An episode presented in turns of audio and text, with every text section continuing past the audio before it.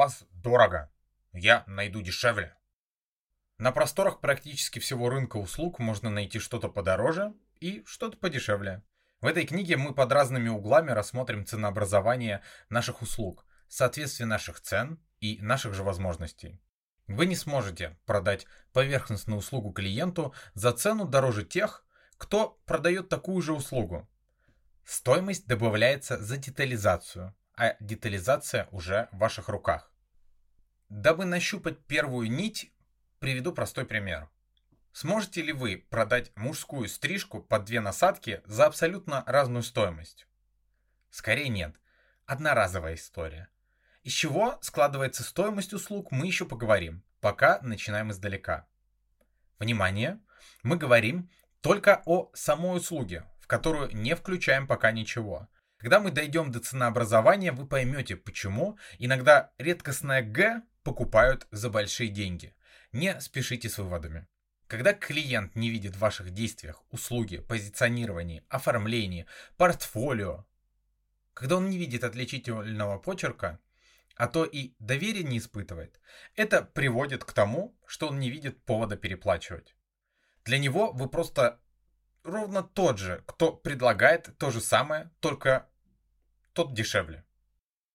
Ничего не цепляет, и выбор очевиден. Хочу подчеркнуть, что это простейший пример. Иногда его достаточно для того, чтобы навести на нужные сравнения. Мой любимый пример. Давайте сравним две бутылки красного вина. Одинаковый объем, схожее описание. Одна бутылка стоит 350 рублей, другая 5000 рублей. Вино за 350 рублей может быть вкусным. Да, конечно, может.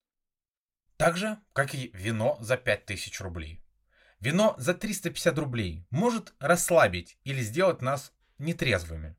Конечно, может. Ровно так же, как и вино за 5000 рублей. Тогда в чем разница?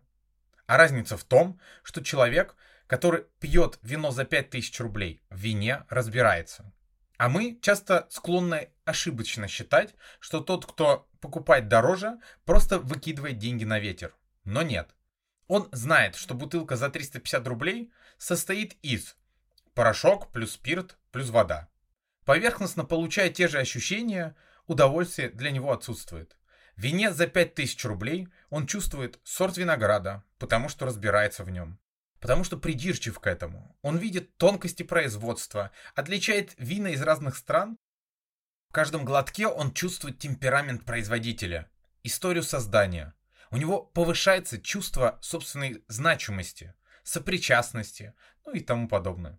Для него совсем другие ощущения от вина за 5000 рублей, несмотря на то, что базовые способности у сравниваемых вин могут быть очень схожими. Ровно то же самое можно сказать о тех, кто приходит к нам за мужской стрижкой с разным отношением к себе, к своей стрижке, в целом к волосам. Ведь одному достаточно, чтобы по бокам было покороче, а сверху подлиннее, чтобы волосы просто не мешали ему видеть этот мир из-под них. Не более чем просто гигиена. А другому нужен плавный переход по бокам и ровно 4 см длины в зоне макушки, причем у лица должна быть косая челка, которую он сможет откидывать своими руками в бок. И никак иначе, потому что его однажды так постригли, и ни на что другое он больше не согласен.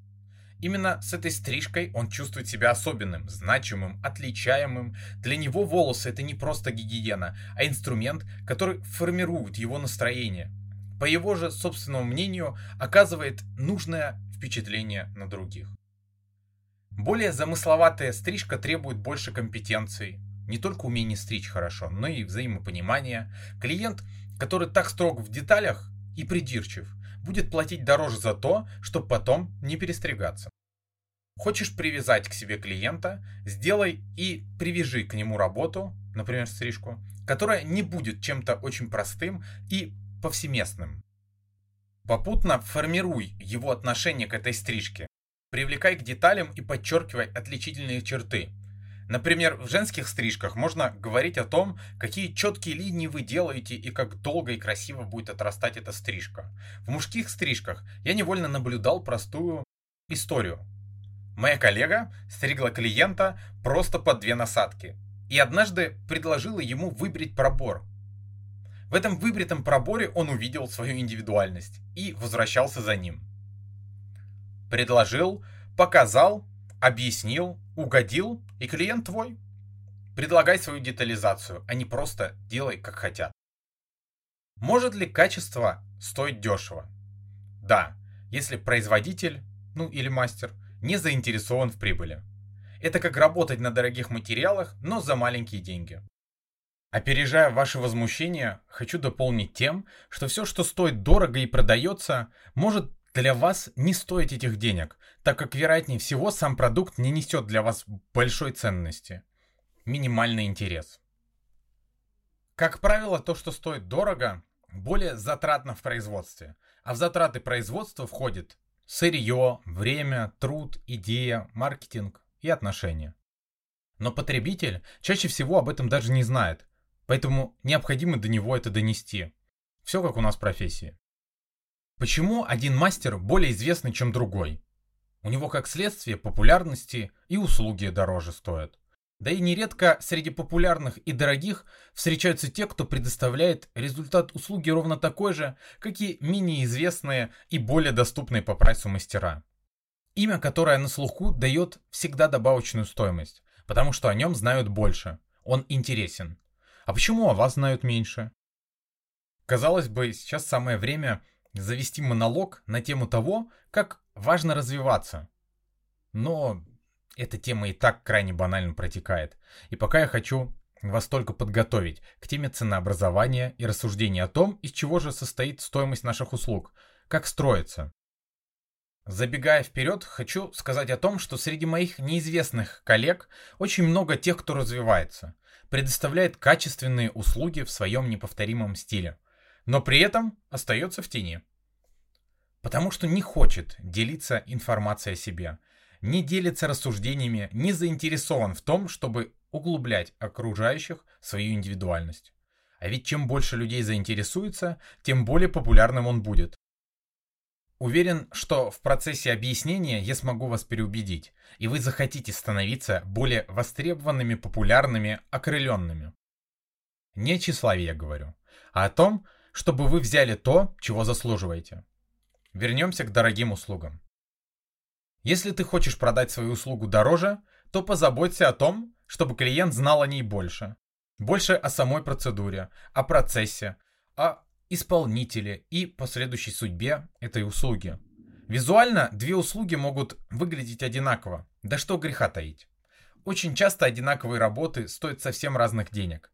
Как следствие, что дешевле продается чаще. Подступаемся к важности привлечения к себе внимания и наценки за это. Если на у вас дорого, вы будете отвечать, идите туда, где дешевле, к сожалению, проблему не решите. Подобные рассуждения говорят лишь о том, что вы сами не понимаете сути проблемы.